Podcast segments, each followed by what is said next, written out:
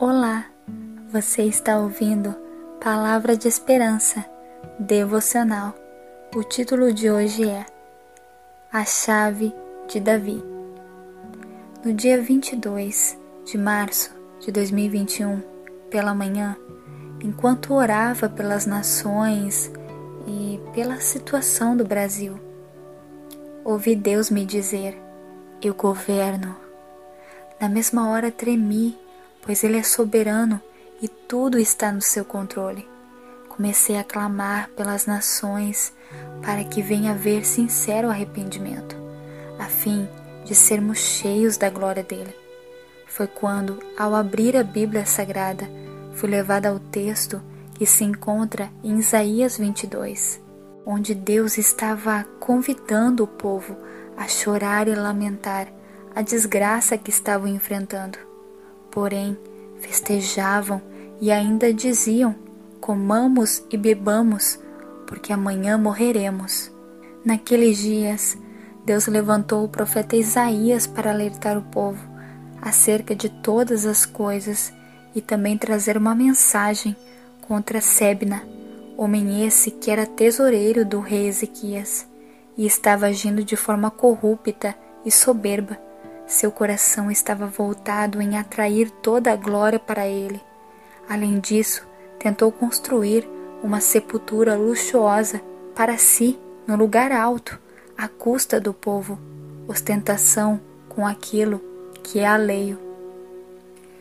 Deus então fez o profeta entregar a mensagem e outro homem ser colocado no lugar do corrupto, este por nome de Eliaquim, sendo honrado por Deus tendo autoridade para fazer aquilo que é justo para com o povo.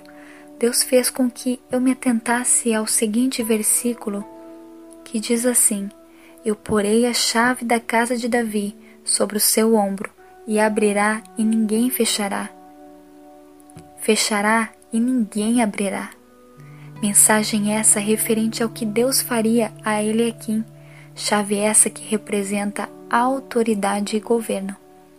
Esse versículo em especial que se encontra em Isaías capítulo 22, versículo 22, faz menção à representação da figura de Jesus Cristo, conforme ao que está escrito em Isaías capítulo 9, versículo 6. Porque um menino nos nasceu, um filho se nos deu, e o principado estará sobre os seus ombros, e se chamará o seu nome, maravilhoso, conselheiro, Deus forte, Pai da eternidade e Príncipe da paz.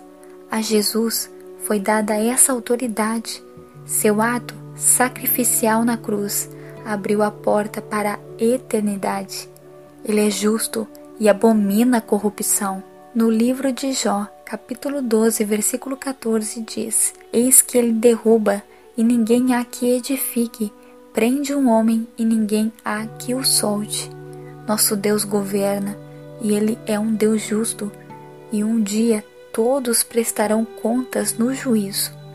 Em Apocalipse, capítulo 2, versículo 3, há uma mensagem para a igreja do Senhor, o corpo de Cristo, que irá ser arrebatado.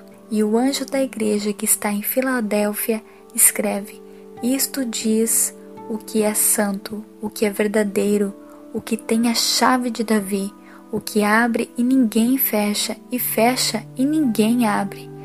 Conheço as tuas obras, eis que diante de ti pus uma porta aberta, e ninguém a pode fechar, porque tendo pouca força, guardaste a minha palavra e não negaste o meu nome. Palavra essa que nos faz entender que, mesmo diante de tudo que a Igreja, corpo de Cristo, tem enfrentado, perseguições e oposições, e ainda o que há de vir, a chave de Davi está nas mãos daquele que tem autoridade e governa.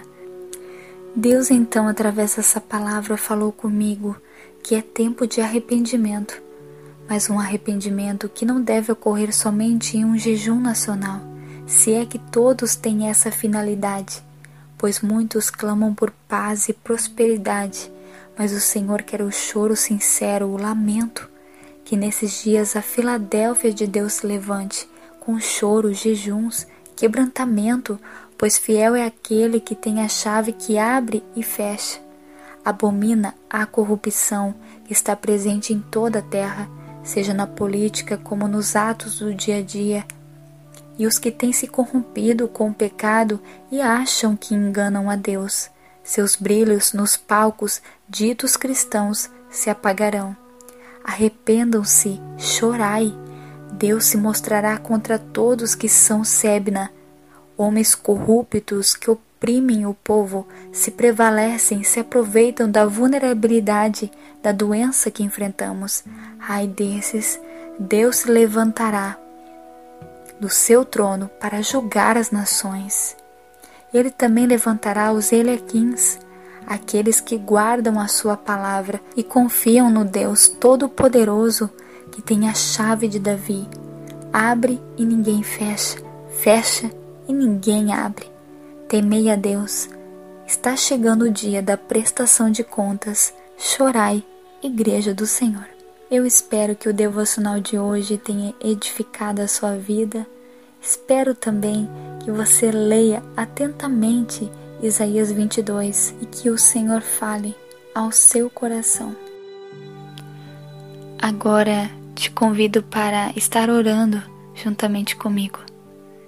Senhor Deus, nós nos arrependemos de nossos pecados, que nossos jejuns sejam sinceros na tua presença, que as nações venham reconhecer os seus pecados, pois tu és fiel para nos perdoar e para nos livrar de todo mal. Que venhamos, Pai,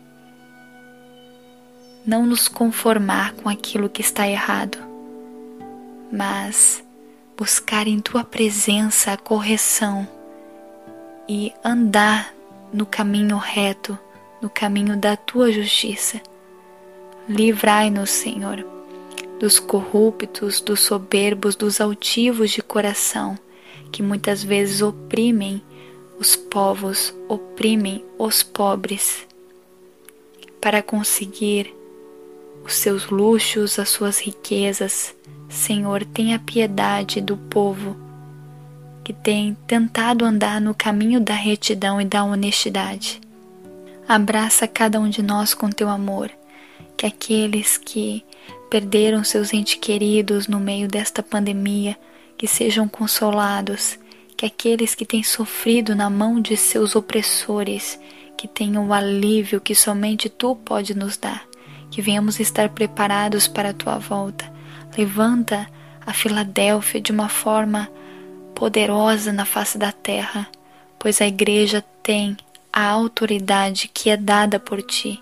Senhor, que essa chave de Davi venha servir para abrir o caminho para o teu povo, Senhor, passar e ir na direção do teu propósito. Nos guia, Senhor.